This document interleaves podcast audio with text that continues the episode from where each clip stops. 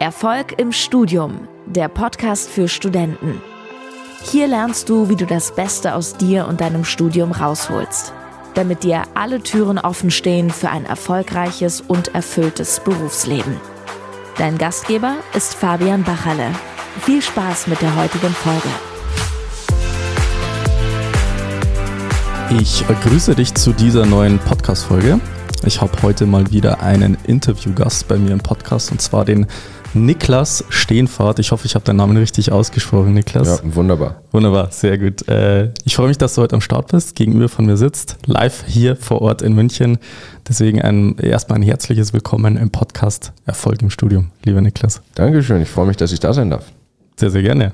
Äh, eigentlich ganz witzige Story. Wir haben uns vor, wann haben wir uns kennengelernt? Vor vier Monaten circa, halbem Jahr, glaube ich, waren wir mal im Austausch, haben, haben mal einen kurzen Call gemacht. Äh, und ja, das war eben dann die Sache, weil du wohnst ja in London, mhm. richtig? und äh, deswegen ist es ja nicht ganz so leicht zu koordinieren, dass man da mal so ein Vor-Ort-Treffen hinbekommt. Und jetzt warst du ja die Woche in Deutschland und äh, hab das dann gesehen bei dir, ganz zufällig in der Insta-Story und dachte mir, hey, ja, Niklas, den, den, den kontaktiere ich mal und vielleicht hat er spontan Lust und Zeit, wenn er in München ist, da bei uns äh, vorbeizukommen. Deswegen richtig geil, dass du am Start bist. Ich habe richtig Bock, mit dir jetzt gemeinsam da mal zu sprechen über deinen Weg, über deinen Einblick, über das, was du so machst. Und ja, ich habe auf jeden Fall richtig Bock. Ich auch. Ich bin gespannt, was du für Fragen stellen wirst. Ja, das wird man gemeinsam sehen. Vielleicht äh, für diejenigen von euch, die den Niklas noch nicht kennen, ähm, ja, im Prinzip habe ich den Niklas auch äh, primär durch YouTube kennengelernt. Also das heißt, der Niklas hat einen YouTube-Channel, wo er einerseits seine Erfahrungen aus seinem eigenen Studium teilt, andererseits äh, auch von seiner beruflichen Tätigkeit sozusagen, weil er bei Facebook aktiv ist. Wird er uns, würde uns vielleicht auch noch einen kleinen Einblick geben. Und äh, dadurch habe ich ihn kennengelernt und es gibt so ein, ein so ein Video, das ist richtig krass, das habe ich mir reingezogen, das ist die, die beste Lernmethode der Welt oder ich weiß nicht, was der Titel ist. Diese Lernmethode hat mein Leben verändert. Ja, genau. So. ist der Clickbait. Ja. Genau, das war der Clickbait. Und da muss ich natürlich auch äh, drauf klicken, weil ich mich da auch mit dem Thema beschäftigt habe und äh, habe mir das dann reingezogen. Und erstmal, also Respekt an dich, wie du das durchgezogen hast mit YouTube. Wenn man sich deine Videos anschaut, die sind ja komplett, also für mich jetzt zumindest, ähm, perfekt aufgenommen vom Setup her, vom Skript her, wie du dir das überlegt hast. Also finde ich echt klasse. Da kann ich mir auf jeden Fall noch eine Scheibe abschneiden, äh, was das betrifft. Ich habe das ein bisschen vernachlässigt, muss ich sagen, in letzter Zeit. Ich finde eher dieses Podcast-Format oder das äh, 1-1-Gespräch, finde ich ähm, also macht, äh, macht mir persönlich mehr Spaß. Aber mir auch. Ich, ja. ich mache auch in letzter Zeit hauptsächlich Podcasts, aber leider, äh, die, den Zuschauern machen leider die anderen Videos mehr Spaß. Also muss ich sagen, die performen schon deutlich besser. Ja. Und ich will jetzt auch wieder tatsächlich den Fokus ein bisschen weg von, vom Podcast nehmen und ein bisschen mehr auf diese geskripteten Videos, die natürlich viel mehr ja. Arbeit sind, aber die deutlich besser ankommen auf YouTube, leider. Ja, Okay, nice. Gut, Niklas, also das soweit zu dir. Du bist YouTuber, würde ich es jetzt mal so bezeichnen. Kann man, kann man das so sagen? YouTuber? YouTuber, Podcast-Host. Ähm, ich mache auch auf Spotify einen Podcast inzwischen und äh, ja, für Softwareentwickler natürlich hauptberuflich trotzdem. Genau, Softwareentwickler bei Facebook. Das heißt, du hast selbst ein Studium erfolgreich absolviert. Ja. Und zwar nicht in äh, Deutschland, obwohl du Deutscher bist, oder? Ist das Doch, richtig? auch in Deutschland. Also, ich also auch in Deutschland? Mein Bachelor habe ich in Deutschland gemacht, genau. Also ich habe Bachelor an der Uni Hamburg in Informatik gemacht. Ja. Dann habe ich einen Master in Mathematik gemacht an der Universität Cambridge mhm. und dann nochmal den Master quasi wieder in Informatik, also so im Data Science Bereich, in Inform also Informatik in Paris. Ja. Also genau. Unter anderem auch in Deutschland und alle drei einigermaßen erfolgreich absolviert. Ja.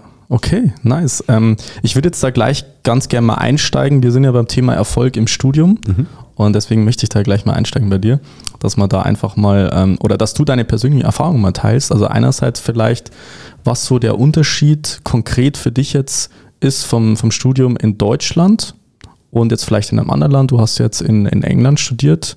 An, an der Oxford oder was? Cambridge. Cambridge. Cambridge hast, hast du studiert. Was da so der konkrete Unterschied ist. Ähm, und ja, nimm uns da einfach mal mit in deine Studentenzeit in dem Sinn.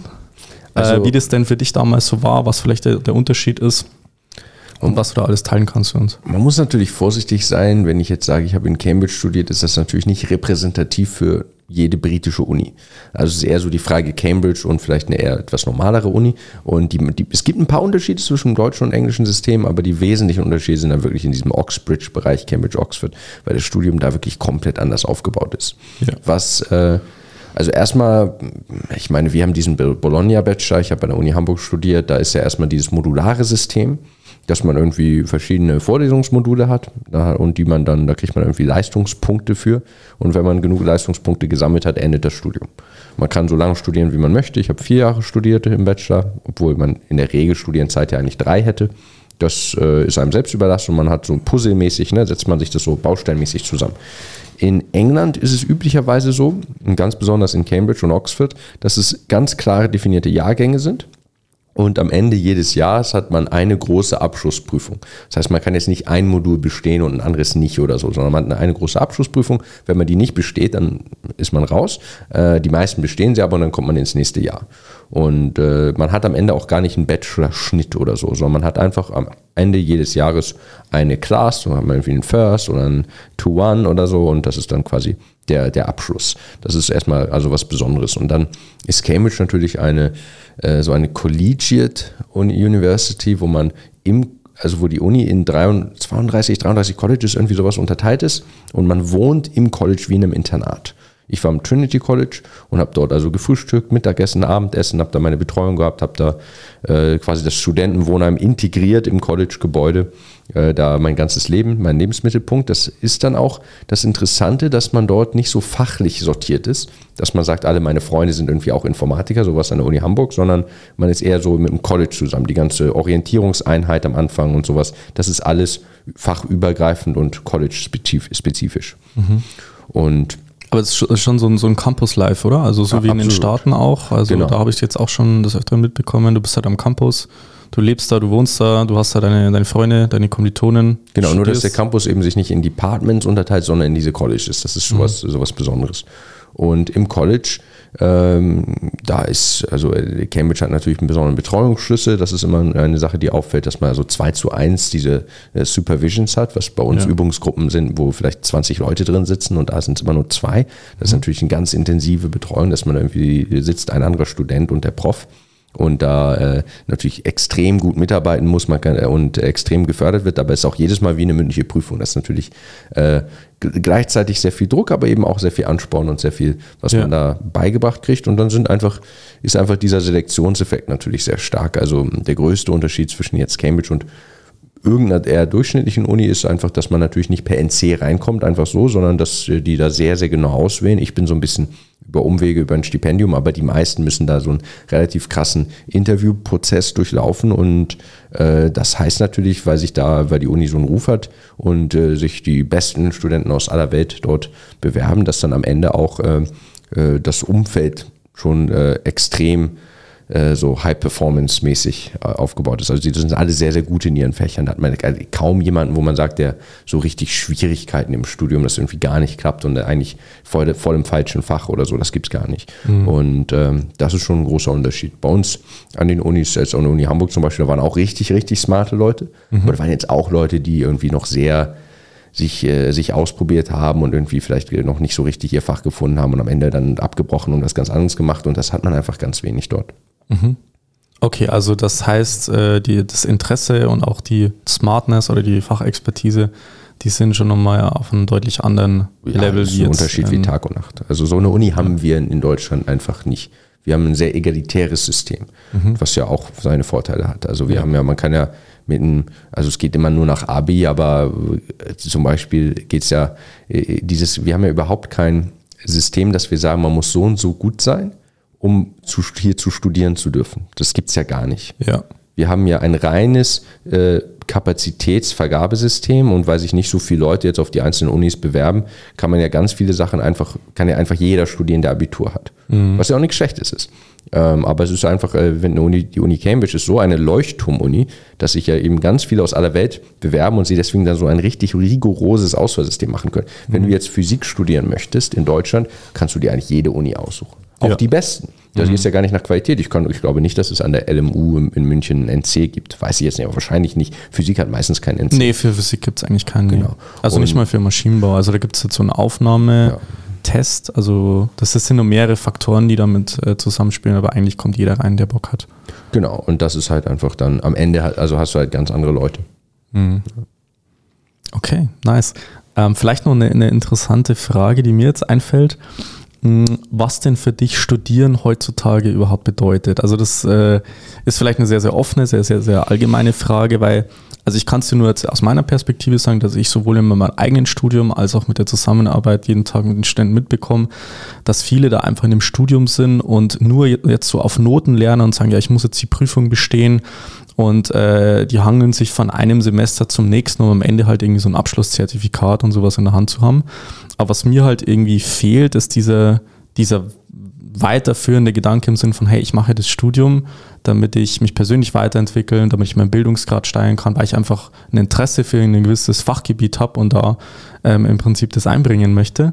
Und dass ich halt gemerkt habe, dass es bei sehr vielen jungen Leuten irgendwie der Fokus halt komplett woanders liegt, zu sagen, ja, ich habe das Studium, das ist irgendwie so Mittel zum Zweck.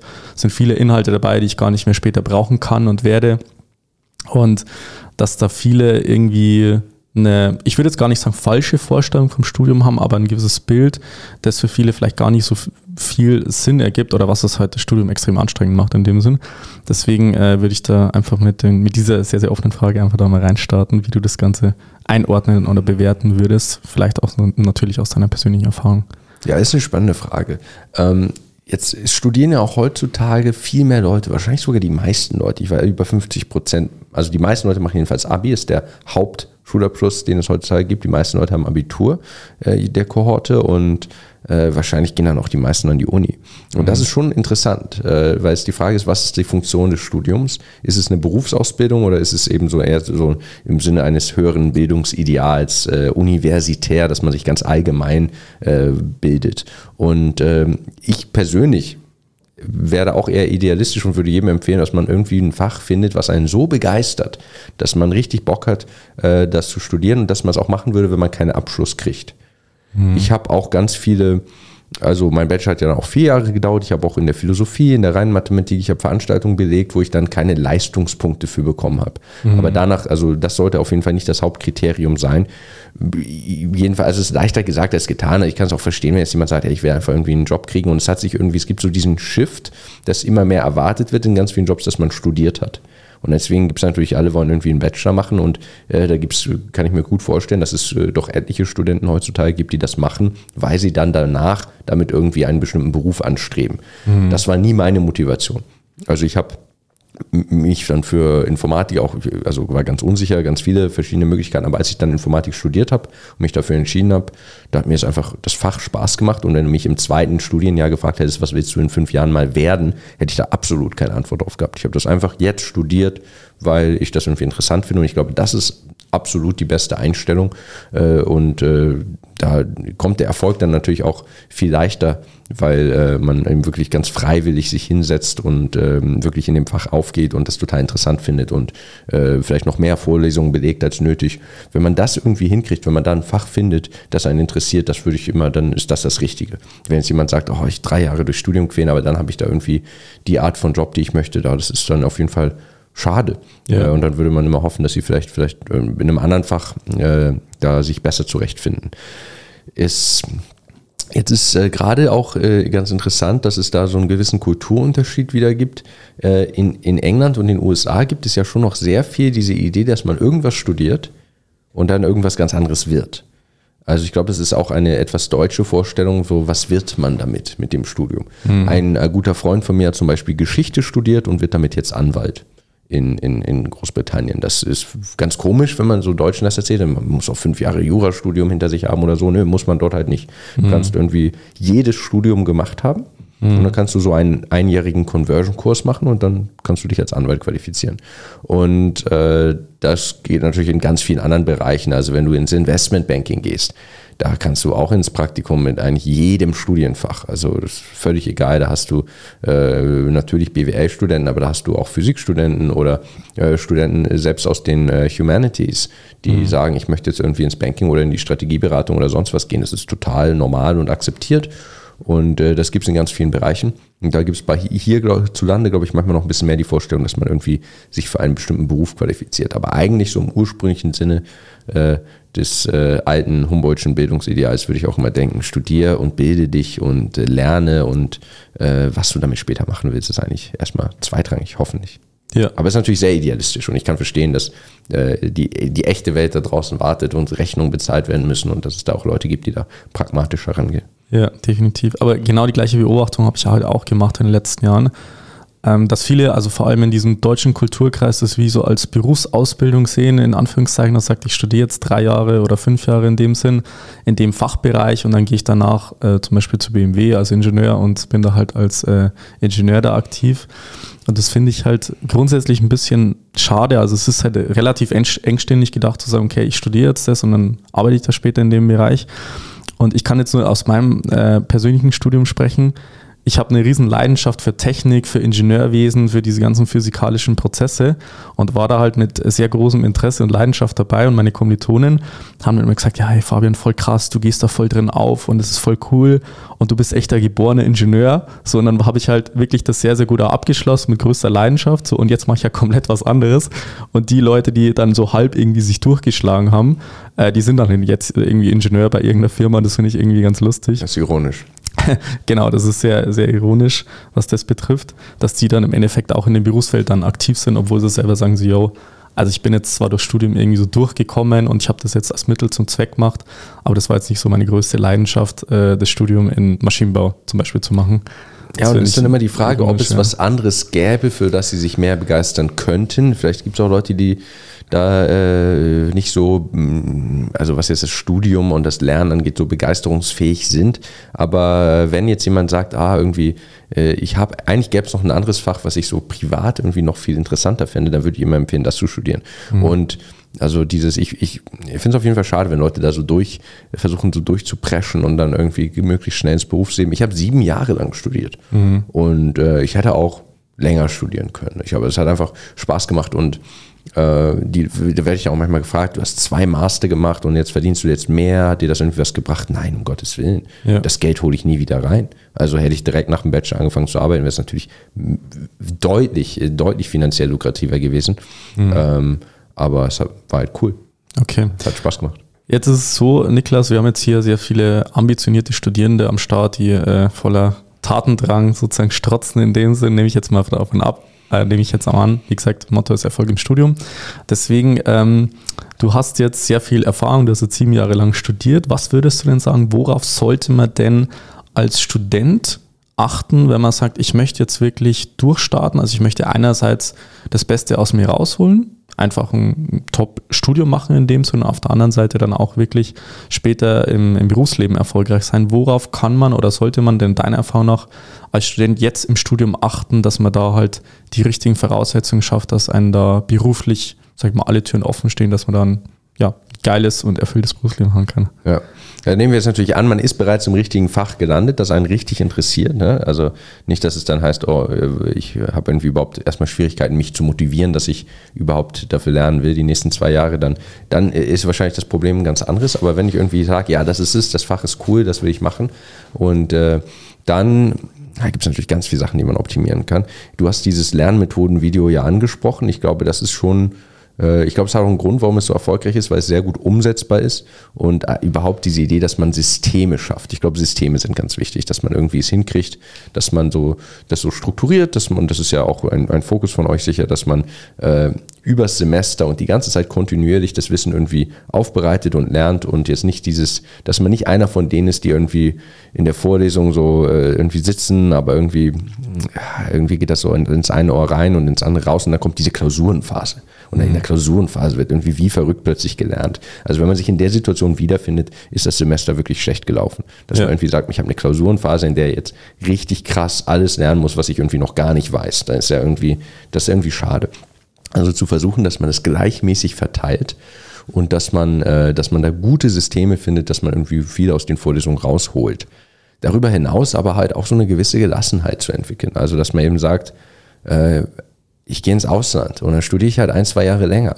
Macht nichts so. Also äh, vier, fünf Jahre Bachelor bin ich riesen Fan von. Und äh, ist auch auf dem Lebenslauf total in Ordnung in fast allen Fächern. Und äh, über den Tellerrand schauen, einfach mal in ein paar andere Vorlesungen setzen, Nebenfächer belegen, äh, mehr Leistungspunkte machen als nötig. Äh, wenn man das hinkriegt, äh, dann fühlt es sich auch anders an. Also wenn man irgendwie sich Vorlesungen wirklich aussucht und sagt, da gehe ich jetzt hin und da sitze ich jetzt, weil mir das Spaß macht, weil ich das interessant finde. Äh, davon so viel wie möglich und so wenig, so wenig wie äh, möglichst wenig von ich muss jetzt diese Klausur bestehen, damit ich irgendwie mhm. den Schein kriege und sonst was. Ich, äh, ist nicht ganz vermeidbar, bestimmt in manchen Studiengängen. Ich hatte auch so im ersten, zweiten Semester gerade Fächer, die mich nicht interessiert haben, wo man da irgendwie einfach durch muss, aber hoffentlich gelingt es den meisten möglichst bald einfach in diesen Spaßbereich zu kommen. Und dann äh, muss man sich trotzdem manchmal natürlich motivieren, dass man sich wirklich hinsetzt, aber äh, da sind, ist es, glaube ich, eigentlich viel weniger eine Frage des generellen Mindsets und äh, viel mehr eine Frage der Organisation und mhm. der Systeme, die man anwendet. Und da gibt es diese Lernmethode, da gibt es Bücher wie Atomic Habits, die immer gerne empfohlen werden, dass man überhaupt, wie man so seinen Alltag strukturiert, wie man To-Do-Listen macht und sonst was. Mhm. Das hilft schon, ja. Ja, also das kann ich auf jeden Fall unterstreichen. Also einerseits das, was du angesprochen hast mit dem ich mache nebenbei vom Studium nicht jetzt nur das Fachliche, sondern ich gehe halt auf unterschiedliche Aspekte ein. Vielleicht mache ich hier mal ähm, ein Auslandssemester und dann äh, habe ich vielleicht auch ein fachfremdes Fach, wo ich mich dann einfach mal einschreibe und einfach eine Vorlesung besuche. Das habe ich auch gemacht. Also finde ich sehr, sehr cool, sowas halt einfach zu machen. Und auf der anderen Seite finde ich super wichtig, halt sich diese Metakompetenzen halt anzueignen im Studium, zu wissen, wie organisiere ich mich, wie lerne ich eigentlich wirklich. Also eine Lernkompetenz halt aufzubauen, finde ich unheimlich wertvoll. Einfach zu wissen, wie kann ich mir Wissen nachhaltig und effizient aneignen, wie schaffe ich es in, in Stresssituationen äh, zu performen in dem Sinn, zu sagen, okay, ich habe jetzt eine Klausurenphase und das ist nicht diese Phase, wo man, wie du gesagt hast, ja, ich bin jetzt den ganzen Tag am Lernen und bin hyper gestresst und muss mir da den ganzen Tag Kaffee und irgendwie Red Bull reinballern, damit ich irgendwie durchkomme, sondern einfach zu sagen, okay, ich habe jetzt eine, eine Prüfungsphase und ich weiß, ich weiß, wie ich mich da organisiere. Ich kann die Prüfung reingehen und ich freue mich vielleicht sogar auf die Prüfung, weil ich da so äh, meine Leistung abrufen darf äh, und meine, meine Expertise teilen darf in dem Sinn. So war das bei mir dann irgendwann im Studium. Das war halt mega geil, dass man sich so wirklich auf die Prüfung gefreut hat. Und das ist halt schon eine sehr, sehr geile Sache. Ähm, ja, also das finde ich auf jeden Fall sehr, sehr wertvoll, auf die ähm, ja, Systeme dann auch den Fokus zu legen und nicht jetzt unbedingt rein auf das Fachliche, was man halt dann nach dem Studium lernt. Und weil du es eben ja auch nochmal gesagt hast, wenn man, also wenn ich eine Sache sagen kann, was ich glaube die größte vermisste Möglichkeit ist von ganz, ganz, ganz vielen Universitätsstudenten, geht ins Ausland. Mhm. Es ist so gut. Ja. ist, also ist noch nie bin ich jemandem begegnet, der gesagt, es war nicht die beste Entscheidung. Ja. Also alle, die im Ausland waren, sagen, es war die beste Entscheidung und es gehen viel zu wenige. Ich weiß nicht, warst du im Ausland? Ich war im Ausland. Wunderbar. Richtig, richtig. Jeder sollte ins Ausland gehen. Also kategorisch. Kann ich und das, Ding ist halt, Niklas, das Krasse ist, es ist halt so einfach inzwischen, also vor allem in Europa so mit Erasmus, also bei mir war es halt so, ja. also es gibt halt diese Initiative, ich war in der TU München, also gibt es einerseits eine Initiative, die nennt sich irgendwie TUM Worldwide oder irgendwie sowas, also das ist, ähm, also es gibt einen anderen Begriff dafür, mir fällt jetzt spontan nicht mehr ein, aber da geht es halt darum, dass du International äh, Austausch ähm, Studenten dann einfach hast, sowohl an der TU München als auch bei den Partneruniversitäten und halt Erasmus. Und das ist halt so simpel, es gibt halt einfach eine Webseite, da trägst du dich ein und dann sind halt irgendwie so 30 oder, oder 50 Partneruniversitäten in ganz Europa und dann klickst du da drauf, dann schickst du dein CV hin und mehr musst du eigentlich nicht machen, vielleicht dein Notenblatt noch in dem Sinn. Und dann wirst du da angenommen oder halt eben nicht. Und dann gehst du da hin, alles perfekt organisiert, war das bei mir. Bin ich da hingegangen, habe mir eine Wohnung gesucht und es ist halt super simpel. Äh, vor allem in Europa ist eh alles, finde ich, relativ äh, klar eigentlich. Und dann jeder hast du eine Wohnung und dann äh, ja. kannst du es mega entspannt machen. Ja, jeder kann ins Ausland gehen. Völlig egal, was für Noten man hat, völlig egal, wie gut man Englisch kann. Äh, jeder kann das machen. Und mhm. Es ist echt, also es ist eine riesen verpasste Gelegenheit. Die Leute, die kein Auslandssemester machen. Ja, definitiv. Geil. Ähm, jetzt äh, sprechen wir schon über das Thema Ausland. Ähm, deswegen, du, du wohnst ja in London, England. Und deswegen äh, wäre es vielleicht natürlich auch ganz interessant, wie du letztendlich jetzt zu deinem äh, Job gekommen bist, beziehungsweise zu, zu deinem Beruf. Du hast ja selber gesagt, du hast verschiedene Sachen ausprobiert und hast dich da ähm, selbst mal, mal gefunden in diesen sieben Jahren Studium. Wie kommt es jetzt dazu, dass du sagst, hey, ich habe Bock, bei einer der größten Firmen, wenn ich das größte Unternehmen, weiß ich jetzt gar nicht, kannst mich gerne berichtigen, bei Facebook da tätig zu sein und da in London, ähm, ja, in England zu arbeiten, zu leben und äh, ja, da im Endeffekt mir mein, mein Leben aufzubauen und ja, vielleicht magst du einfach mal so die einzelnen äh, Steps berichten, wie sich das so ergeben hat und wie du dazu gekommen bist. Es hat sich so ergeben, muss man natürlich dazu mal sagen. Ich kann mir auch gut vorstellen, äh, nächstes Jahr aus London wegzuziehen. Ist jetzt gar nicht so, dass ich da irgendwie einen, einen großen, langen Masterplan habe. Aber ich, hab, äh, ich war in Cambridge und habe da festgestellt, dass es diese Kultur gibt im äh, angloamerikanischen Bereich, dass man Sommerpraktika macht. Das ist noch, also also es gibt es auch in, in bestimmten äh, Fachgruppen in, in, Deutschland, aber es ist relativ wenig noch im Vergleich. Dort ist es wirklich so, dass fast alle, egal was sie studieren, irgendein Praktikum machen im Sommer. Kann an der Uni auch sein, Forschungspraktikum, aber irgendwie wird irgendwas gemacht. Ich habe eigentlich immer nur gechillt in der vorlesungsfreien Zeit äh, in Deutschland damals, in den vier Jahren. Und da habe ich gedacht, ja, okay, krass, äh, dass, es das, dass das irgendwie alle machen und dass es auch so gut bezahlt ist. Das war mir gar nicht klar, dass man irgendwie da 4000 Euro im, im Monat verdient als Praktikant, äh, zum Beispiel bei Facebook. Das fand ich, fand ich natürlich ganz toll. Habe ich einfach mal gegoogelt, wo gibt es die besten IT-Praktika und da kam irgendwie so ein Blogbeitrag, der hat irgendwie gesagt, Facebook ist das beste Praktikum habe ich mich da beworben. Und das hat dann auch mega viel Spaß gemacht. Da habe ich also in London, man wohnt kostenlos, man kriegt gutes Gehalt, man arbeitet wirklich an spannenden Projekten, ist ja wirklich wie ein ganz vollwertiges Mitglied des Teams. Und ja, war einfach ein cooles Praktikum. Und äh, nach dem Praktikum haben die dann, das ist ja immer so das Ziel, ist ja quasi ein verlängertes äh, Auswahlgespräch. Da haben sie dann gesagt, ja, Vollzeitangebot, äh, möchtest du zurückkommen ein Jahr später? Und ich habe dann gesagt, ja, okay, ich mache jetzt noch den Master in Paris und äh, dann komme ich gerne erstmal Vollzeit zu Facebook. Äh, nicht, weil das irgendwie mein ganz großer Traum und Plan ist, sondern weil es irgendwie ein sehr, sehr guter Job ist, der erstmal äh, natürlich, ja, also es, äh, viel besser geht es ja quasi nicht so im Bereich Softwareentwicklung, was die Arbeitskonditionen angeht. Und äh, London ist auch eine coole Stadt, so warum nicht? Ich meine, ich bin ja jetzt auch nicht so, ich bin ja erst drei Jahre im Berufsleben, muss man auch dazu sagen. Ne? Also ist ja ganz am Anfang meiner Karriere immer noch im Großen und Ganzen. Aber ja, das war auf jeden Fall eine super Entscheidung. Ich bin jetzt seit diesen drei Jahren, also seit ich die Uni verlassen habe, bei Facebook. Äh, ob ich da jetzt noch drei Jahre bleibe, steht völlig, völlig unklar. Also ich mhm. plane da wenig, eh, selten ein Jahr, mehr als ein Jahr im Voraus. Aber soweit ist das natürlich erstmal ein sehr, sehr, sehr guter Einstieg. Okay, nice. Was begeistert dich denn so an deinem Job? Was begeistert mich an meinem Job? Also ich muss sagen, wenn du mich jetzt also das ist, ist, eine, ist eine, eine ganz interessante Frage. Denn ähm, wenn du mich jetzt vor zwei Jahren gefragt hättest, hätte ich wahrscheinlich so ein bisschen erzählt, ja, so Softwareentwicklung, äh, ich meine, diese abstrakte Problemlösung, das ist irgendwie, ne, das ist äh, das Arbeitsumfeld an sich, aber diese Problemlösung, dass man irgendwie komplexe Software-Systeme designt, ist natürlich irgendwie cool. Das hat irgendwie was Stimulierendes, auch wenn es nicht so stimulierend ist, wie für ein interessantes mathematisches Fach an der Uni zu lernen. Das muss man schon sagen. Also der Job ist immer irgendwie, also so was rein das abstrakte Denken angeht, ist das schon immer deutlich reduzierter. Im Berufsleben sind so andere Arten von Problemen, eher so zwischenmenschliche Sachen und koordinierende Sachen, die man löst. Äh, es ist ein sehr echter Job, also sehr, sehr realitätsnah, in dem Sinne, dass Milliarden von Menschen diese Produkte nutzen und ich mache da irgendwie eine Änderung und dann landet das auf Milliarden von Handys.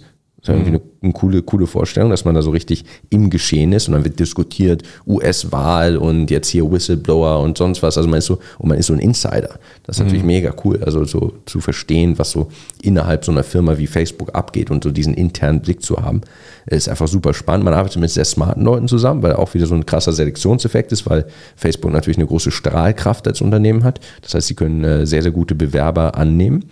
Und ähm, ja, also man, man lernt viel, äh, um da jetzt Softwareentwickler zu werden. Jetzt ist natürlich die Krux, dass ich so gerade im letzten Jahr für mich festgestellt habe, ich glaube, also Softwareentwickler ist jetzt auch nicht irgendwie die Karriere, die ich jetzt irgendwie jahrzehntelang machen will. Mhm. Das habe ich aber auch gar nicht. Und ich habe das auch, also ich finde auch die letzten drei Jahre bin ich noch so trotzdem in einer, weiter in einer sinnsuchenden Phase. Das ist nicht so, dass ich jetzt gesagt habe, ich habe jetzt irgendwie mein Ding gefunden. Und das ist jetzt mhm. mein Ding. Überhaupt nicht. Also ich kann überhaupt nicht sagen, Facebook-Softwareentwicklung ist so das, was ich im Leben machen will. Das ist einfach ein super cooler Lifestyle-Moment. Der Job ist angenehm. Also ist irgendwie interessant genug, die Kollegen sind nett genug, die Bezahlung ist hervorragend, die Arbeitszeiten sind niedrig ja. und äh, das ist, ich, ich, lerne dabei weiter über Studium hinaus. Ich lerne nicht so viel wie an der Uni. Mhm. Das glaube ich fast unmöglich, einen Job zu finden, wo man so intensiv lernt wie an der Uni. Aber ich lerne. Und ähm, jetzt muss ich aber sagen, zum Beispiel, seit ich Social Media mache, seit ich YouTube mache und Podcast mache, das macht mir schon noch mehr Spaß. Mhm. Und das ist auf jeden Fall auch in die Richtung, in die ich gehen werde. Ja, ist geil. Ich finde es immer ganz interessant, Niklas, wenn ich so eine Frage stelle, ähm, dann geht es mir jetzt weniger um den Inhalt, was, was die Person sagt, sondern ich versuche halt eher so die Energie zu spüren, so mit welcher Begeisterung redet der über die Frage, was, was die Begeisterung bei dem Job ist und das finde ich fast nur wichtiger. Und das wäre, glaube ich, jetzt echt, also wenn du mich vor zwei, wenn du mich gefragt hättest, bevor ich meinen YouTube-Kanal gestartet hätte, hätte ich zum Beispiel eine energetischere Antwort noch, was diesen Facebook-Job angeht, ja. gegeben. Und im Moment äh, durch diese, dass ich gemerkt habe, oh, ich stehe auch echt gern vor der Kamera und diese Videos zu schneiden und diese Interaktion mit der Community, das mhm. ist ja auch richtig cool. Ähm, seitdem betrachte ich Facebook ironischerweise, weil es ja äh, wirklich fast ausschließlich quasi mein Einkommen ist und ähm, äh, sehr, sehr, sehr, sehr attraktive Arbeitsbedingungen. Also man kann, glaube ich, wirklich, ist wahrscheinlich der beste Softwareentwicklerjob. Ich nehme mich mal aus dem Fenster. Ich, ich habe noch nie eine Firma gesehen, die bessere Konditionen für einen Job im Bereich Informatik hat. Ich glaube, es ist die beste Firma. So, ich glaube, Google ist so ein bisschen drunter, mhm. äh, aber fast gleich. Und äh, es ist eine fantastische Kondition. Aber es ist halt dieser Informatikjob und ich finde Informatik spannend, aber es ist schon, ich betrachte es, seit ich YouTube mache, schon so ein bisschen als mein Dayjob. Mhm. Ist schon spannend. Also, ja. wie sich das so ändert. Und da bin ich ganz froh, dass ich jetzt irgendwas gefunden habe. Äh, man weiß ja immer nicht, wie wie begeisterungsfähig ist man im Berufsleben? Ist das jetzt, ist es jetzt das oder geht es noch besser? Und er hätte es mich für zwei Jahre gefragt, ich, ich dachte, ja, geiler Job. Also ich werde jetzt bestimmt mal woanders arbeiten, mal bei Google, vielleicht mal in einem Startup, mal meine, ich wollte auch irgendwann mal meine eigene Firma gründen. Das ist auch, das war schon klar. Ja. Also ich äh, habe nicht Lust, 20 Jahre äh, Karriere im Angestelltenverhältnis zu machen, auch wenn das da nichts gegen spricht, aber ich glaube, so mein eigenes Ding zu haben. Das mhm. ist schon, äh, wie du es ja auch machst. Das ja. ist äh, irgendwie nochmal, da hat man nochmal einen direkteren Bezug und mehr Kontrolle und äh, kann da auch, hat da dieses, ich stecke da jetzt Energie rein und es ist für mich selbst, nicht mhm. für, wieder indirekt für eine Firma, die mir dann Gehalt ausschüttet. Das ist ja. schon sehr indirekt. Und ähm, das habe ich mit dem YouTube-Kanal jetzt so ein bisschen. Ist keine mhm. richtige Firma, mhm. aber es ist so ein Projekt, was sogar ja Geld abwirft und wo mhm. ich meine eigene Energie reinstecke und es ist wirklich ich. Ja. Und in die Richtung will ich auf jeden Fall mehr gehen. Also ich will auf jeden Fall in die Selbstständigkeit. Geil, richtig nice. Also ich finde es sehr, sehr spannend, äh, wie du darüber erzählst. Also finde ich, finde ich super spannend, weil wie gesagt, für mich ist das Ding, wie, wie reden die, die Menschen einfach äh, über ihren Job in dem Sinn oder Beruf. Und das finde ich auch ganz spannend, um vielleicht jetzt nochmal irgendwie die, den Bogen zu schlagen zum Studium. Also was ich den Studierenden halt oft frage, ist halt einfach so eine simple Frage wie, okay, warum studierst du das eigentlich oder was ist für dich die Motivation dahinter? Und was für mich da auch zählt, ist nicht unbedingt der Inhalt der Antwort, sondern einfach, wie die Leute reagieren. Weil wenn die dann so anfangen mit so, ja, hey, das ist voll geil und ich habe schon als Kind mich da reingefuchst in irgendeine Software-Tätigkeiten und ich gehe da voll drin auf und ich finde es super spannend, dann ist das was anderes wie, ja, äh, ich brauche das halt jetzt irgendwie so und meine Eltern haben mir gesagt, so, ich muss das jetzt machen, so gar keinen Bock irgendwie. Mhm. Und das schwingt dann irgendwie so mit und ja. äh, da erkennt man, finde ich, sehr, sehr schnell, äh, ob jemand dann hinter dem Studium steht, oder sagt, hey, ich mache das wirklich aus einer Begeisterung, aus einer Leidenschaft, obwohl ich vielleicht jetzt nicht eins zu eins weiß, was ich damit später anfangen kann oder werde. Aber trotzdem habe ich da einfach einen gewissen Bezug dazu und das äh, ist dann eher so diese diese äh, energetische Ebene, sage ich jetzt mal, die da mitschwingt. Das finde ich super spannend. Und das ist richtig gut, wenn man das im Studium findet. Und was man ja. manchmal unterschätzt als Student, wie schwer das sein kann, auch das danach zu finden. Also wenn man jetzt, denn die Krux ist ja bei diesen ganzen Universitätsstudiengängen, die einzige Möglichkeit im Prinzip im Fach zu bleiben, so richtig im Fach zu bleiben, ist, wenn man in die Forschung geht. Ja. Ist die einzige Möglichkeit. Mhm. Also Softwareentwickler ist nicht Informatik. Mhm. Ja, Informatik ist es noch relativ nah beieinander, dass man, wie gesagt, ich studiere Informatik und dann werde ich Software-Ingenieur und das ist noch irgendwie, ja, das hat was damit zu tun.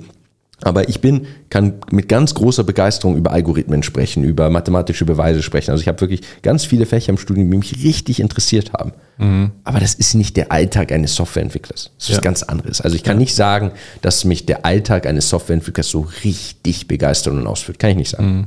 Gibt vielleicht Leute, die das sagen können, aber nee, also äh, absolut nicht für mich. Ähm, auch wenn es ein, ist, ist nett, der Job ist nett. Ja, so.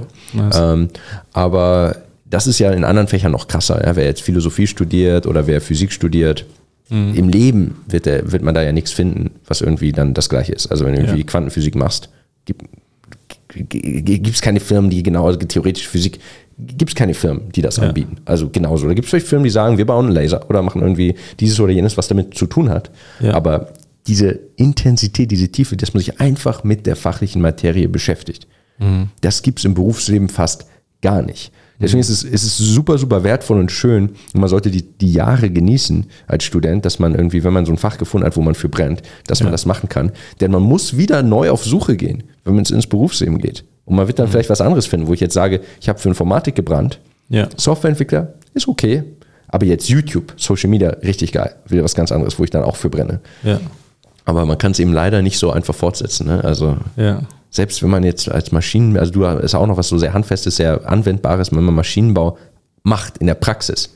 kann ich mir auch vorstellen, dass plötzlich sich viel mehr wiederholt und es ist ein ganz kleiner Ausschnitt des Studiums, den man benutzt und dieses neue, faszinierende Mechanismen lernen die ganze Zeit, das hat man plötzlich nicht mehr. Mhm. Geil. Was mir jetzt gerade noch dazu einfällt, bei mir war es immer irgendwie so ein Gedanke oder so ein Ziel, dass ich sage, ich möchte nicht einen Job haben oder einen Beruf, sondern ich möchte einfach so mein Leben machen und dafür bezahlt werden. In dem Sinn. Und ich habe halt so beobachtet, dass so, also für mich gab es jetzt so drei Steps, äh, wo ich jetzt, also für das, wo ich jetzt aktuell stehe, dass ich sage, so, ich mache den ganzen Tag Sachen, wo ich eine gewisse Begeisterung dafür habe und dahinter steht. Also einerseits eine Fachexpertise mir anzueignen.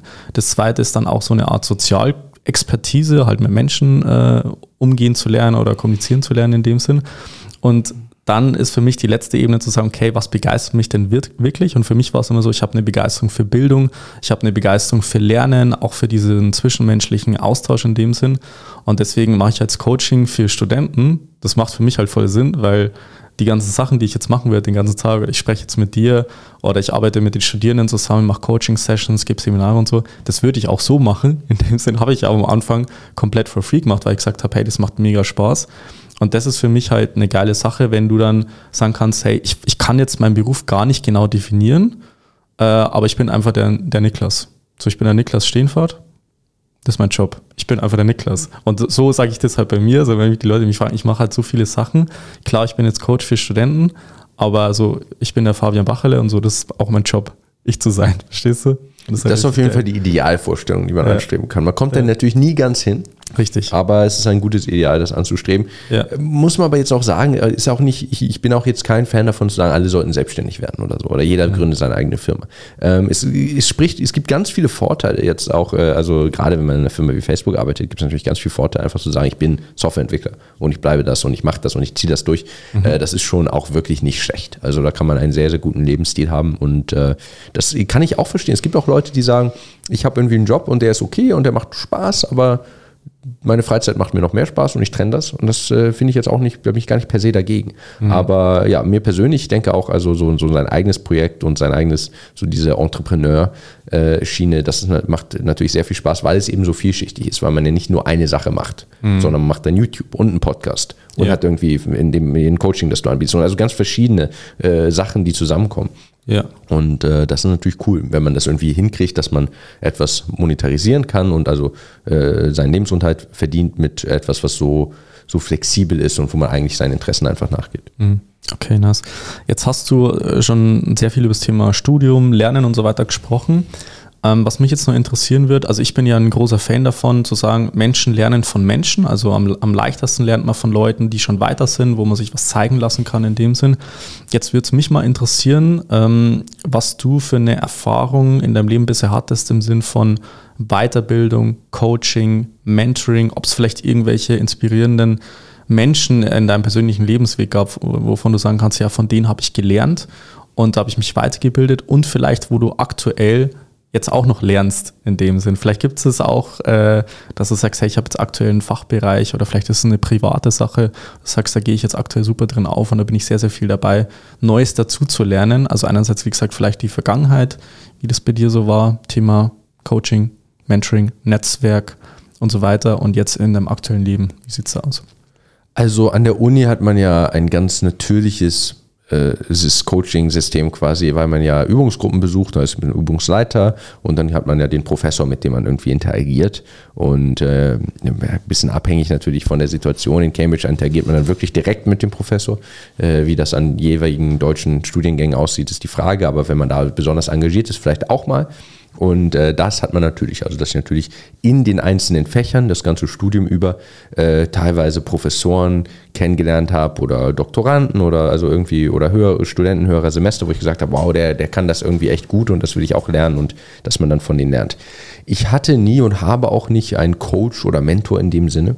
Ich habe, äh, das habe ich selbst nie irgendwie ist ein Angebot, was ich nie wahrgenommen habe. Also das kann ich jetzt nicht sagen, dass ich irgend so eine Mentorfigur in meinem Leben hatte oder habe. Ich habe äh, jetzt, also natürlich lerne ich die ganze Zeit ganz viel Neues. Ich habe vor, vor einem Jahr noch nicht gewusst, wie man äh, Kameras bedient und wie man YouTube-Videos macht und was man da beachten muss. Ich habe halt einfach ganz viele YouTube-Videos geguckt. Also ich bin da sehr auf diesen, äh, sehr, also dezentral ganz verschiedenen Content einfach. Da ist natürlich ähm, ist natürlich äh, cool, wenn man einen direkten Mentor hat, der es irgendwie schon gemacht hat und der mit einem zusammenarbeitet, aber es gibt auch eben sehr gute Alternativen im Internet, dass man einfach also sagt, ich, wie funktionieren Videos? Also okay, dann gibt man also man von YouTube-Video zu YouTube-Video, ne? Wie mache ich einen YouTube-Kanal? Gibt es einen? Oder gibt es also ganze YouTube-Kanäle, die erklären, wie man YouTube-Kanäle macht? Mhm. Und äh, das ist natürlich ein, ein, ein ewiger Lernprozess, aber ähm, ich habe jetzt nicht irgendwie eine, eine Figur oder ein Vorbild äh, konkret. Auch wenn es natürlich einzelne YouTuber wieder gibt, die deren Werdegang ich verfolge und sage, ah, das hat irgendwie gut funktioniert, wie der das gemacht hat, das würde ich jetzt auch mal ausprobieren und so, das natürlich schon.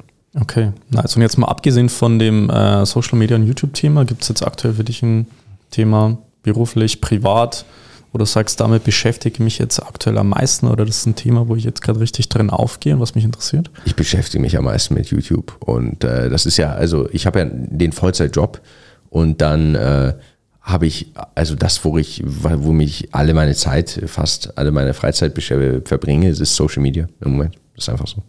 Also das heißt, du arbeitest bei Facebook und nutzt ein Google-Tool mit YouTube. 100 Prozent, ja, genau. Ist das überhaupt erlaubt? Das ist, das ist erlaubt. Also ich muss jetzt nicht, äh, Gott sei Dank, nicht auf Facebook Video oder Facebook Gaming oder so gehen. Ja. Ähm, was auch nicht so meine Zielgruppe äh, unterstützen würde wahrscheinlich. Die sind schon eher auf YouTube und dann vielleicht auf Instagram. Also Instagram benutze ich schon richtig gerne, muss ich sagen. Mhm. Habe ich angefangen, das wirklich aktiv zu nutzen durch den YouTube-Kanal, weil ja. ich gemerkt habe, oh, ich habe eine Facebook-Seite gemacht, irgendwie sind die Leute nicht auf Facebook, haben auch mal gesagt, ja, eher auf Instagram, so ja. die, die Leute, die nur ein paar Jahre jünger sind teilweise. Aber ja, das äh, benutze ich schon gerne, aber da gibt es natürlich also überhaupt keinen Druck. Man muss nicht Facebook nutzen, um bei Facebook zu arbeiten. Ja. Okay, nice. Sehr, sehr geil, Niklas. Gibt es denn noch irgendwie ein Themenfeld, wo du sagst, äh, das ist vielleicht für Studierende sehr, sehr wichtig, was man, womit man sich vielleicht beschäftigen kann, sollte jetzt in der heutigen Zeit. Ähm, ja, wie gesagt, du bist jetzt im Social Media Bereich aktiv. Das heißt, es geht viel um digitales Marketing, um Content, was man vielleicht nach draußen bringt. Irgendwie eine, ein Bereich, vielleicht auch eine Expertise, wo du sagst, ja, das ist wichtig in der heutigen Zeit, dass man sich oder was heißt man sich damit beschäftigt. Natürlich ist es auch irgendwo mit Interesse verbunden, weil man sollte sich zu nichts zwingen. Aber du sagst, das wäre ein Themenfeld, wo man sich als Student auch äh, gut damit beschäftigen könnte, wenn man sagt, man möchte da auch äh, für die nächsten Jahre oder Jahrzehnte einfach da eine gute Basis legen. Es ist halt sehr individuell, ne, sagtest du ja schon. Es gibt natürlich so ein paar Metasachen wie Lernen, Lernen, das ist dann aber extrem allgemein. Ja, okay, klar, alle wollen irgendwie schneller lernen. Ähm, ich würde sagen, wenn es einem Spaß macht, ist richtig geil, wenn man programmieren kann. Mhm. Ist mega nützlich. Also generell sich mit Computern, mit Informatik beschäftigen. Selbst wenn man nicht selbst Informatiker ist, gibt es ja, äh, ist auch so ein Klischeesatz, aber es gibt ja nichts, was nicht mit Informatik zu tun hat und nicht digital ist. Also es ist immer ein Vorteil, wenn man seinen Computer besonders gut benutzen kann und wenn man programmieren kann. Mhm. Das, da kann man, das ist ja ein sehr generischer Skill. Es ist ja die gleiche Skill, mit dem man plötzlich kleine Abläufe am eigenen Computer automatisieren kann oder eine Website erstellen kann oder eine App programmieren kann oder irgendwie einen E-Mail-Server, äh, mhm. sonst was, also Automatismus. Das ist schon sehr, sehr cool und da kann man sehr, sehr schnell äh, rein, kann man sehr schnell Fortschritte erzielen. Es gibt, äh, ich habe selbst ein, eines meiner erfolgreichsten Videos, das Programmieren, das zweite erfolgreichste Video. Ja. Ähm, und da gibt es so viel Angebot, so viel Online-Kurse, so viel Material das heißt, so in diesem digitalen Bereich, das kann ich nur empfehlen. Social Media sind noch ein bisschen spezieller. Das ist jetzt bei mir, weil ich gerne vor der Kamera stehe, weil ich so ein bisschen auch natürlich eine Rampensau ja. bin, weil ich vorher gerne vor, vorgetragen habe und dann war Corona und da war das irgendwie eine coole Möglichkeit, das so in die digitale Welt zu erheben. Ob das jetzt für, das glaube ich nicht, dass es für jeden das äh, der richtige Weg ist. Aber, äh, und genauso natürlich, wenn jetzt jemand sagt, ja, Programmieren, dieses abstrakte Denken, das äh, am Computer sitzen, das ist irgendwie überhaupt nichts für mich, ja, dann ist vielleicht äh, besser die Zeit mit Yoga oder äh, mit äh, irgendeinem anderen Sport oder irgendwas zu verbringen. Also Ausgleich finden und den Interessen nachgehen. Aber es ist sehr, sehr persönlich. Ja, okay, nice. Sehr, sehr geil, Niklas. Ich würde sagen, wir kommen jetzt mal langsam zum Ende. Ähm, ich hätte jetzt noch fünf Sätze, die du vervollständigen könntest. Oha, das Quick ist and dirty sowas. sozusagen. Das ist schwierig, ja. Also du kannst gerne raushauen, was dir gerade einfällt. Du kannst eine Ergänzung dazu machen.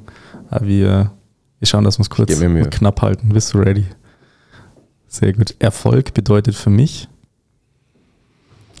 Das fängt, fängt schon direkt an. Also Erfolg ist so ein sehr generischer Begriff. Erfolg bedeutet für mich, dass man Ziele erreicht. Mhm. Okay. Bildung ist für mich wichtig, weil? Das ist sogar eine Suggestivfrage. Ich habe ja gar nicht gesagt, dass Bildung für mich wichtig sei. Ähm, ist Du, Bildung. du kannst es gerne berichtigen. Wenn du sagst, es ist für dich nicht wichtig, dann äh, kannst du es gerne berichtigen. Ähm, ja, das ist auch wieder, das ist natürlich, es ist sehr generisch. Also Bildung.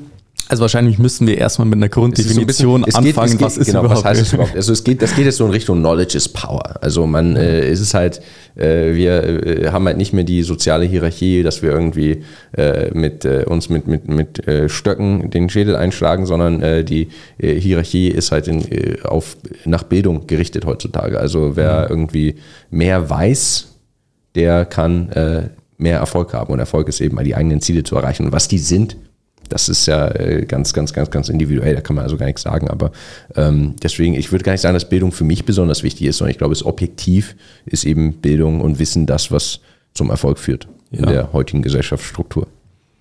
Das würde ich so unterschreiben. Mein Lieblingsbuch ist Das ist eine Frage, die ich eigentlich mal, auf die ich mich mal vorbereiten könnte. Ja, denn das wird man ja immer mal in so einem Steckbrief gefragt. Und so ein Buch zu finden, das ist schon ganz schön schwierig. Ähm, also müssten so verschiedene Kategorien gehen. Ich glaube, also letztes Jahr habe ich dieses Buch Atomic Habits gelesen und das ist, glaube ich, was so diese Systeme und Lernen und Selbstoptimierung angeht, das Buch, das mich da am meisten überzeugt hat.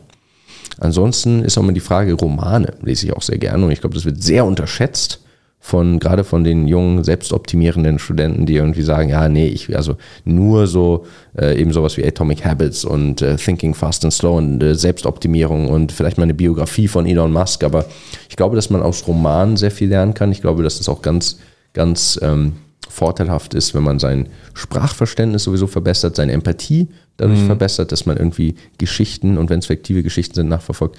Zum Beispiel Verbrechen und Strafe. Das ist auch ein sehr, sehr gutes Buch. Will ich einfach mal. Atom, Sag ich einfach mal Atomic Habits und Verbrechen und Strafe und dann werde ich mal auf dem Heimweg, fallen mir dann noch Bücher ein, die ich noch besser finde und dann werde ich die nächstes Mal. Genau, das ergänzen. kannst du, kannst du nachreichen. Kommt halt in die Show Notes. Nachtrag von Niklas. Ja. Nächstes Buch, genau, sehr gut. gut. Ähm, nächste Frage. Die beste Gewohnheit, die man haben kann, ist?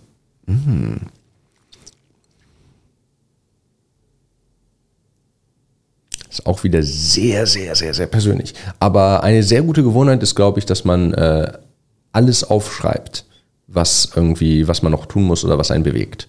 Und dass man da also ein, ein verlässliches System hat. Denn es ist so, dass wir, ähm, es gibt, äh, also Neurowissenschaftler nennen das diese Rehearsal Loop im Gehirn. Dass man irgendwie, das äh, kennen bestimmt viele, dass man irgendwie, man sitzt jetzt hier in diesem Gespräch und dann denke ich, äh, und dann denkt man irgendwie, ah, ich muss noch diese E-Mail beantworten oder ah, ich muss noch dran denken, das Geld an diese Person zu überweisen.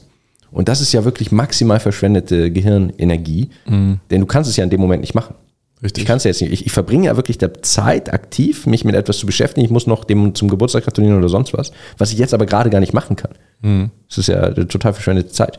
Und das ist diese, das Gehirn weiß man, man will da noch dran denken, deswegen gibt es diese Rehearsal Loop, das ist immer wieder, es kommt immer wieder zum Vorschein. Und äh, das kann man, äh, aber da, das muss man einfach externalisieren. Das man einfach alles, und wenn es so Kleinigkeiten sind, die man sich auch merken kann, Ja. sollte man sie trotzdem aufschreiben. Auch wenn man es nicht merken kann. Es gibt so Leute, die sagen, ich brauche keine To-Do-Liste, ich kann mir alles merken. Das mag sein, aber es wird dich trotzdem die ganze Zeit immer wieder so ein ganz bisschen ablenken. Ja. Und das ist, glaube ich, eine sehr gute Angewohnheit. Immer alles sofort aufschreiben. Absolut. Also wie wenn du jetzt am PC die ganze Zeit offene Tabs hast und sagst, okay, ich habe jetzt 50 Tabs offen und das läuft die ganze Zeit im Hintergrund, das macht halt den PC langsam, genauso wie das Gehirn. Ja. Äh, sehe ich ganz genauso, dass man dann sagt, ja, ich äh, habe die ganze Zeit das im Kopf, aber irgendwie muss man dann dran denken und das zieht halt so viel Energie einfach den ganzen Tag. Deswegen macht es Sinn, solche smarten Systeme zu implementieren. Mit Digitalisierung, glaube ich, geht das ganz leicht. Ich mache mir über alles Notizen, also ist ganz lustig. Also wir sind jetzt eigentlich bei Quick and Dirty, aber ich möchte jetzt auch eine kurze Ergänzung machen. Heute Morgen im Wake-up-Call habe ich das erwähnt, dass bei mir das so, ich habe immer ein Notizbuch bei mir äh, am Schreibtisch und sogar wenn ich Coaching-Sessions gebe, mache ich mir auch die ganze Zeit Notizen. Weil einerseits lerne ich von meinen Coaches, wo ich auch ganz, ganz ehrlich sage, so hey, ich lerne auch von denen in dem Sinn, wie das zusammenhängt und erkenne da sozusagen die Muster immer besser. Und auf der anderen Seite dient mir das auch mir persönlich, einfach die Struktur oder den roten Faden zu halten im Gespräch beispielsweise. Gut, wir haben jetzt eher einen lockeren Talk in dem Sinn. Da ist das Ganze ein bisschen entspannter. Wenn man sagt, man hat jetzt irgendwie so einen roten Faden und man ballert irgendwie einen Content durch, ähm, dann ist es schon sehr, sehr wertvoll, einfach sich anzugewöhnen, dass man Blatt Papier, Notizbuch und Stift bei sich hat. Also Ja. das ist zumindest mein Erfahrungswert. Ja. Genau, jetzt habe ich noch eine allerletzte Frage bzw. einen Satz. Und zwar, auch sehr allgemein offensichtlich, der beste Tipp, den ich jemals bekommen habe. Der beste Tipp, den ich jemals bekommen habe. Das wird schwierig. Du haust dir hier die Sachen raus. Ähm ich kann, ich kann jetzt einfach genau die Antwort von eben geben. Ne? Ähm, ich habe jetzt nicht so, also es gibt tatsächlich nichts, was mir einfällt, wo ich sage, das war irgendwie so ein Tipp, der irgendwie mein Leben völlig verändert hat. Ich glaube auch eher, dass es so die Summe des Ganzen ist. Ja, ich glaube, das ist manchmal werde ich so gefragt, wenn du irgendwie mit Elon Musk in einem Raum säßest, das war irgendwie neulich im Podcast gefragt, was ist die eine Frage, die du ihm stellen können würdest? Da bin ich natürlich völlig ratlos, weil ich überhaupt nicht glaube, dass Elon Musk in der Lage ist, mir einen Tipp zu geben, der mein Leben verändert. Ja. Der, halt, der, hat, der arbeitet ganz viel und ist smart und deswegen erreicht er viel, aber der hat ja nicht irgendwie so den geheimen Schlüssel oder die eine Information, die plötzlich dein Leben verändert. Ich glaube, sowas gibt es nicht. Mhm. Für mich war einer der besten Tipps im Sinne von, es ist aber kein allgemeiner Tipp, sondern ein Ratschlag, nach Cambridge zu gehen. Ich mhm. habe einen Matheprofessor kennengelernt und er meinte, gehen Sie nach Cambridge, bewerben Sie sich da, obwohl ne, ich Cambridge, nehmen die mich überhaupt und Mathe, ich bin Informatiker. Mhm. Äh, das war ein guter Tipp. Wenn man das verallgemeinern wollte, dann, äh, ich trage manchmal Merchandise von äh, Yes Theory, dem YouTube-Kanal, ich weiß nicht, ob du den kennst. Und die haben diesen, wenn man das, das geht auch vielleicht als Tipp durch, Seek Discomfort. Mhm. Und das ist so, power, so powerful, ne? so kraftvoll, dieser, dieser eine Slogan. Zwei Wörter, äh, über den Schatten zu springen, aus der eigenen Komfortzone zu treten. Ja. Das ist das, ist das Beste. Ja, ja nice. Sehr generisch, aber sehr, Richtig. sehr, sehr weit anwendbar. Richtig. Und unterscheiden können, das finde ich auch eine super geile Fähigkeit zwischen Intuition, also ich habe ein Bauchgefühl von, das ist das Richtige, das fühlt sich gut an, oder ich habe eine Angst davor, in dem Sinn, und halt diese zweite Komponente im Sinn von, okay, ich gehe jetzt an die Grenze von meiner Komfortzone und deswegen fühlt es sich halt unangenehm an und ja. dann kann ich es halt trotzdem machen in dem Sinn. Das finde ich eine der wertvollsten Fähigkeiten, wo ich sagen kann, das ist halt super, äh, super cool, halt sowas einfach zu erkennen von sich. Wo sagt mir die Intuition, nee, das ist das Falsche? Genau. Und wo es äh, praktisch die, die Grenze der Komfortzone erreicht und ich mache es dann einfach trotzdem. Genau, denn das ist, das ist auf ganz viel anwendbar und das haben wir, das, das Beispiel in dem Fall wäre dann zum Beispiel, ich spreche nicht so gut Englisch, deswegen weiß ich nicht, ob ich ins Ausland gehen will. Und es ist natürlich mhm. genau andersrum. Wenn du schon perfekt Englisch, Englisch sprichst, hast du ja viel weniger vom Ausland. Ja. Es sollte sein, oh, es ist, das wird unangenehm, weil ich natürlich ganz viel Neues lerne. Mhm. Das, ist das, das, ist der gleiche, gleiche Prozess. Mhm. Nice. Richtig geil, Niklas. Also dann erstmal vielen Dank für deine Zeit, dass du äh, persönlich bei uns im Office vorbeigekommen bist. Ich fand es sehr, sehr geil, mit dir einen entspannten Talk zu machen zum Thema Studium, zum Thema Bildung, auch zu deinem persönlichen Lebensweg, finde ich sehr, sehr spannend. Ähm, für alle, die den Niklas gerne mal abchecken wollen, also wie gesagt, gerne YouTube-Channel, ähm, ja, Niklas Stehenfahrt einfach eingeben, Instagram kann man gerne abchecken. Kann halt niemand richtig schreiben, aber irgendwann findet man es. Ich glaube, wenn man irgendwann Programmieren lernen oder lernen oder so eingibt, dann ja. findet man es auch ganz gut. Alles, alles klar. Super, dann nochmal besten Dank für deine Zeit. Vielen Dank für deinen Input und äh, wir hören bzw. sehen uns vielleicht dann in der nächsten Podcast-Folge wieder. Bis dann. Ciao, ciao. Vielen Dank, dass du heute wieder dabei warst. Willst du wissen, wie du das nächste Level in deinem Studium erreichen kannst? Dann buche dir jetzt ein kostenloses Beratungsgespräch mit Fabian. In diesem einstündigen Gespräch wird ein individueller Schritt-für-Schritt-Plan für dich erstellt. Du lernst, wie du motiviert, strukturiert und effizient Bestnoten erzielst. Besuche dazu jetzt fabianbachele.com/termin.